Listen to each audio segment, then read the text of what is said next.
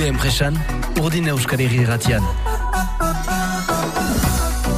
Gaur, gure enpresan saioan sokoan gira ezagutzeko Evi Nautika enpresa, bere izenak aipatzen duen bezala, itxasoari begira den enpresa bat da, aipatuko dugu hori ebe marinela ezaguna den Amaiur Alfarorekin, baina bere ala, ale ekzuten dugu formak uh, Benito Lertxundiren abestia urdin euskal irratian, dira, eguerdi eta erdi.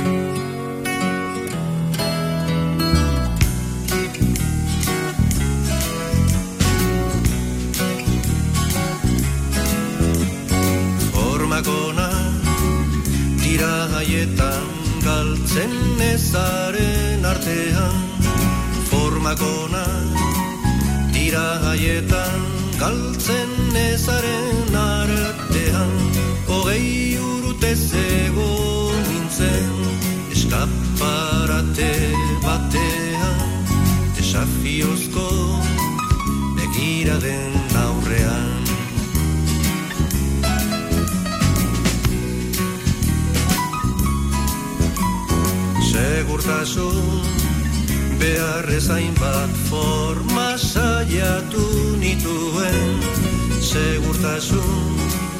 Beharrezain bat forma saiatu nituen Jatorrizko ezaztu nintzen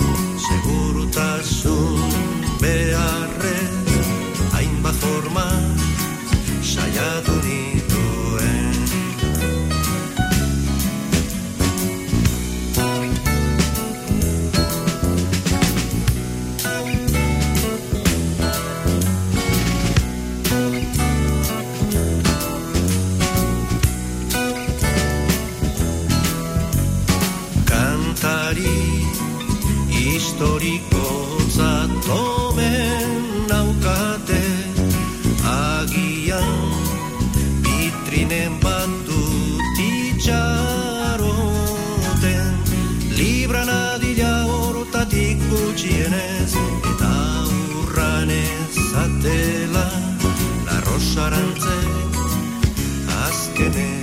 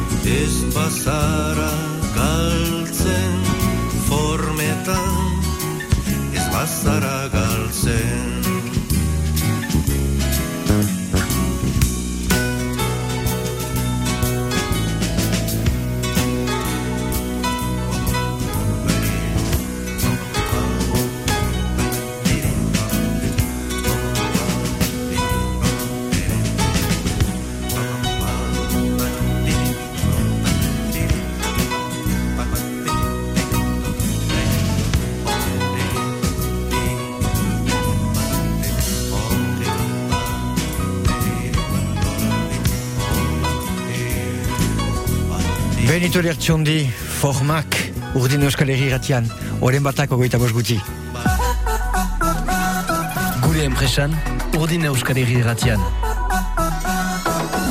Gure enpresan aldi honetan zokoan gira, nazioarteko bela eskolan, beraz aldi honetan itxasualdea aipatuko dugu mankizunean, eta gira amaiur alfajorekin egunan amaiur. Egunan. Plikatzen aldi guzu lehenik, pixka bat zure enpresaren historioa, noiz sortu duzu hori, nola eta norekin? Begia da, biataletan eginda afera hau, nire uh, lehiaketako lehen saioa eta gero, 2000 bost arte egin dituen, eta 2006an, erek egin nuen lema izeneko bela eskola bat, bizilekuko berantziekin. Eta 2000 marrean, erosi nuen, enpresa hau, EVI, deitzen dena Ecole de Voile Internacional, Euskaraz, nazioarteko bera eskola, eta bimela marrean erosi nuen hau, eta horren dena elkartu ginuen EVI nautika izenean, eta egia da erosi duan bera eskola hau, irurogoita amabitik ordela, mila behatzen irurogeita amabian, jakik ere zuen optimistekin, eta gero Thierry Guionek erosi zuen mila behatzen batean, eta neri saldu bi mila amarean. Eta gaur egun, zonbat langile badira enpresan hor? Be gaur egun, egia da udan, amak langile lan egituntela enpresa unetan, eta gero urte osoan hor adibidez baitut bi aprantiz, dira diplomak pasten, eta gero nola gerta. Egia, seila betez lau bergirela, udan udan amar eta niguan bat. Hor beraz gira itxas munduan, berda formakuntza bat, gutienez? Bai, bai, hor, uh, badira titulu batzu, estatu mailako tituluak, uh, deitzen direnak brevet d'etat de voile, gaur hori uh, lengo izena zen gaur egun uh, BPG, eta gero CQP deitzen dena hori zen federazio mailako uh, diploma, eta hori denak frantses federaziotik lortzen diren uh, tituluak dira diplomak. Nola zatitzen duzu zure aktivitatea, zenta itxas, ez duzu bakrik erabiltzen itxasuntziako? Nola zatitzen duzu aktivitatea? Zuk duzu dena egiten, zure formakuntzarekin edo zatitu behar dituzu? Uh... Egia da, gure bera eskolan uh, aktivitatea initz ezberdin projatzen ditugula. Horroan, uh, hasten da bela munduan, ez dugu bela bakarrik egiten. Bela munduan baditugu deitzen direnak belaontzi harinak, horiek dira ondartzatik abiatzeko belaontzi txikiak. Hori uh, sei urtetik landa hartzen ditugu aurrak, eta ikastaroak projatzen ditugu. Gero baditugu bizilekuko belaontziak, horiek uh, ditzen direnak, le voili habitable, eta horiekin uh, iten ditugu formakuntzak ere, biraldia, kosta ezagutu, e, aste osoko itxasaldiak ere iten ditugu, eta hola, hor, egia da familia batekin ibiltzeko itxasoan, aur txiki-txikiak ere uh, etortzen aldirela familiaren inguruan. Pausatxo bat egiten dugu, zokoan gira maiur alfagorekin, gira evi notika enpresan, bere enpresan, egun gurekin. Gure enpresan. Hala, istantean intzutzen gira Maior Alfagurekin, obekio ezagutzeko Evi Notika, tartean proposatzen dauzeten zutea Kriston Town, beraz, hau da, Suaia eta Ama Rebel taldea.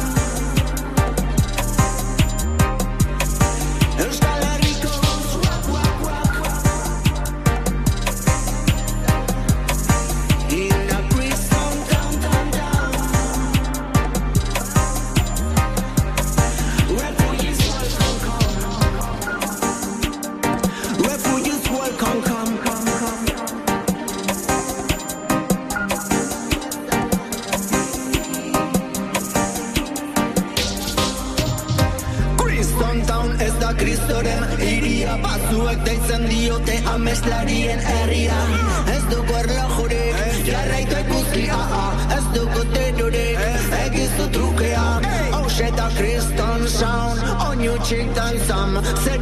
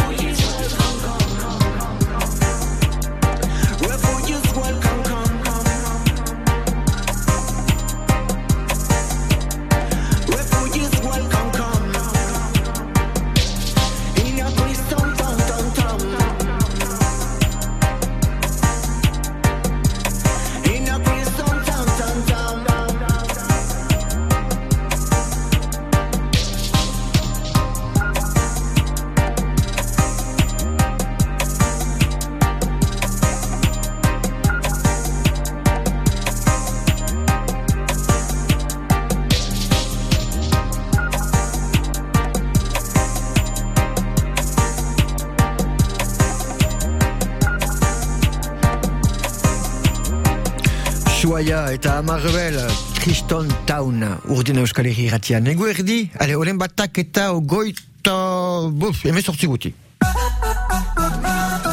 Gure enpresan. Zokoan gira, gure enpresionaldi ontan gira, Amaiur Alfarorekin, Amaiur Alfaro berak kudeatzen du beraz enpresa bat, daitzen dena Evinotika, Evinotika eran nahi du, beraz nazioarteko Bela eskola. Lehen partean esplikatu dauku pixka bat ala enpresaren historioa zein zen, nor ziren bere laguntzaileak, zonbat langile bat ziren, bigarren partean horreipatuko dugu gehiago, nolako aktivitateak antolatzen dituzten, eta noren dako. Amaiur beraz, arrandutan bezala, uh, hasi zira lehen partean pixka eta aipatzen zure aktivitateak, segitzen dugu, ze aktivitate gehiago, eh, proposatzen dituzu. Bai, Juan Bela aktivitateak egipatu ditut. Eta gero, iten dugu ere uh, skinotik delakoa, eta buia tiratua, eta hori udak neko aktivitate bat da, eta rakasta baduena. Eta gero iten ditugu lokairuak ere, uh, katamaran, bela taulak, uh, padelak, eta horra, horran, uh, iten du hainitz aktivitate kudeatzeko. Balituzu batzuk, batzutan galdera batzuk, ala, norbaitek nahi du egin, um, ez dakit, itzuli bat, itxasuan, ez du bera permisa edo ez dakitze zuek antolatzen aldituzu, lako ateraliak ere, edo ez? Ba, gu idekiak gira bezeroak nahi duenari, oran gure lehen galdera pausatzen dugula etortzen direarik, zer da zuen helburua. Eta hoien helburuen arabera antolatzitugu gero eh, ekimenak. Zure ustez, hemen, Euskal Herrian, zer da eh, gure kostaldeko maitatzen duzun leku handiena? Kostaldean, berranen nuke, uh, kosta osoa bikaina da.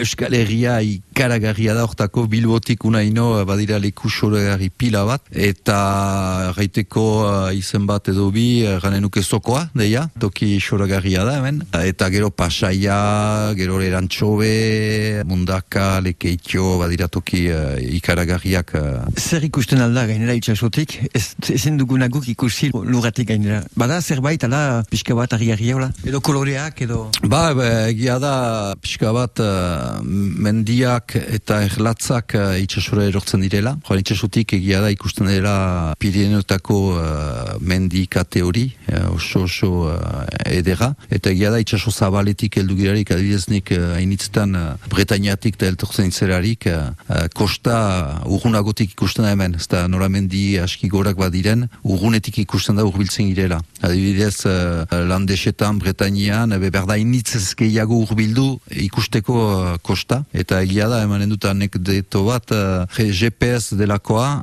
hautsia nuen, uh, garai batez, eta ekarri behar nuen Cherbourg uh, erritik uh, itxasontzi bat uh, Euskal Herrira. Eta orduan GPS gabe, egin behar zen uh, lehen bezala. Eta orduan uh, gure uh, bizkaiko golkoan zirelarik, ebe aski erresa da etortze Euskal Herrira, zenta egiten zo egoaldeko bidea, mendiak ikustean ekialdera egiten zirela, eta mendiak gelitzean ebe gira baiona eta ziburu aldean. Beraz, eh, hori bikaina da, eta suragarria. Eta berezkin eguan, eh, mendiak zuri-zuriak dirarik eta navigatzen dugularik bikain da. Eta kontrarioa, lagun zuritu dirarik, egiten zira lagun igotzera, eta itan duzu lera pixka bat, eh, skidelako, itxasua ikusiz, beraz egia da toki eh, direla hemen. Ara maio galfagolekin gira hemen beraz nazioarteko bela eskolan. Irugarren parten aipatuko digu, bera nola bizitu duen eh, pandemia demoraldia, eta gero badu mesu bat dako, eta entzunen dugu bere musika. Gurekin egon?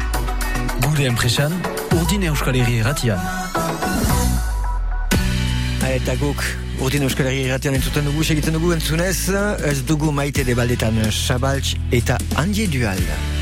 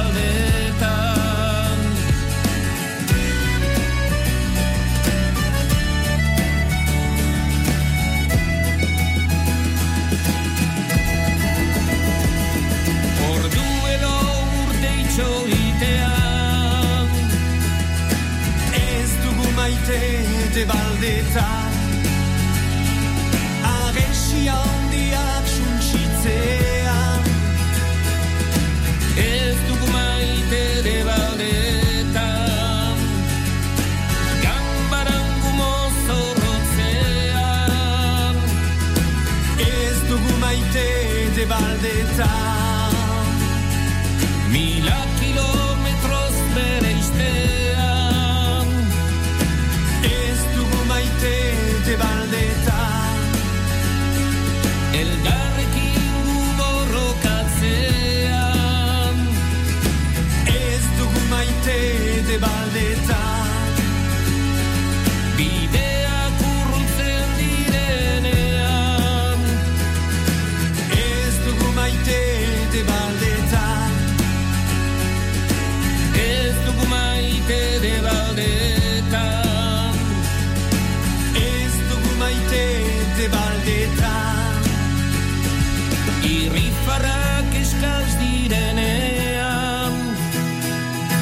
Jeruen trufa gainditzean Ebruen egiak sinestean. Ez dugu maitere baldetan. Xabal, Jean-Jean Dual, ez dugu maite de baldetan, ale horren batak amarguti urdin euskal egi ratian. Gure enpresan, urdin euskal egi Gure enpresan azken partea, irugarren partea, amaiur alfarolekin gira nazioarteko bela eskolan. Zokoan gira, aipatu daukulen partean beraz historia, bigarren partean ze aktivitate eta, zar ikusten az ginuen, beraz, kostaldetik edo itxasotik, eh, guk lurratik ezin ginuela ikusi, eta egia ez zinez, eh, leku charmant batean bizitzen ginela. Hor irugarren partean, aipatuko dut eh, zurekin amaiur, pandemia denboraldia nola biztu duzu zenta, azkenean biziten zira zu asko turismoarekin, eta bon, behar, denak egien etxean, zer, nola pasatu da zuretako? Ba, begia da lehen partean, garen dugu, eh, martxoan, eh, bibinatogiko martxoan eh, gertatu delarik, ba, arrangura undia sortu dela, badate zero diru sartze, eta hor egia da kezka undia izan dugula, eta sasoina prestatu behar zen eh, aurre kondurik gabe, eta zen bate, bate erresa izan, eta bereziki ez ginakien nola joiten ginen. Beraz, eh, erabaki nuen ekipa txikitzea, zenta eh, ez ezagun eta joiten ginerako, eta egia da udan berriz idekizela teak, eta hor, eh, inoiz ikusi ez dugun jende aldia izan dugula bela eskolan. Iduri zuen eh, lehoin batzu kaiola batean askatuak etorri direla denakunat, eta egia da hor eh, izan dugula kristonana, ekipa eta horan gaindituak izan girela. Joan sasoin aski edera atera zen, salbu eh, COVID aukanuela eh, agorriaren amaretik ogoiera etxi izan behar nuela bela eskola, eta hori izan da bizki gogorra aurrekondu mailan. Baina, ba, aurre egin dugu hori denari, eta egia da bigarren atalean, e, 2008 batean, hor diru laguntzak eh, izan ditugula initz eh, estatu frantziaren aldetik. Lehen urtean gutxiago, eta bigarren urtean iniz gehiago, horrek lagundu gaitu egiazki e, ebe, ber, oino hori zaiten. Eh? Segur ez bazen laguntza hori izan, eh, segurazki eh, enpresa ezen gehiago hori izanen. Gero molatu gira, eh, hori esker aurre egin dugu, eta usten zigutena egiten eh, egin dugu. Eta orain, etorkizuna nola ikusten duzu? Etorkizuna ongi da, eh? Egia da jaz izan dugu arazoa langile mailan, zenta langile eskaziaz ibili gira, ekipa ezin muntatuz ibili naiz. Faltan ituen hiru monitore uh, joan, joan den udan koa ustailean, eta ba, mirakuru bat gertatu da, eta gorrilaren iruan, uh, hiru horiek uh, atseman ditugu azken momentuan, eta etorri da lan egitera, joan txasuina salbautu digute. Egia da, lang, langile eskaziaz antxu ere enpresa ebe, gelditu dela, eta bo horrek baitu hainitz uh, arrazoin, bat pandemian gatik formakuntza gutxiago izan da, beraz gazte gutxiago ziren monitore, aktivitatea hunditu da, nola jendea etxean egon den uh, etxia e, senditzen zuen uh, kanpoko aktivitateen beharra. Basinuke beraz mezu bat gure entzulen dako, hor, orain? Gia da Euskal Herrian badugula itxasoa, eta be guri dela ibiltzea itxasoan ere, uh, gia da gure kulturan uh, itxasoa beti lanaren inguruan izan da, eh, munduan, eta asialdietan gutxiago gehiago mendian ibili gira Euskaldunak. Eh, gure kultura behar dugu berreskuratu, zenta historia mailan eh, marinela handiak izan gira Euskaldunak, eta orduan eh, be behar dugu guk gure lekua berriz hartu, berriz ibili itxasoan, eh, kriston aktivitate ezberdinagoa dira, eta behar dugu kultura hori gure ganatu eta modernizatu, eta gero hori buruz ere eh, kultura edatu, zabaldu eta haunditu. Hala, eta gure gomita guziak bezala, galdekiten dizu beraz azken galdera, ze kantu hautatzen duzu? Eito izen marea gora, eta marea bera. Horrekin bukatzen dugu gaurko emankizuna itoitz taldea entzunez. Mil esker? Bai, mil esker zueri, hori da. Presak beti marea gora eta marea bera ibiltzen gira, beraz eh, kantu egokia da.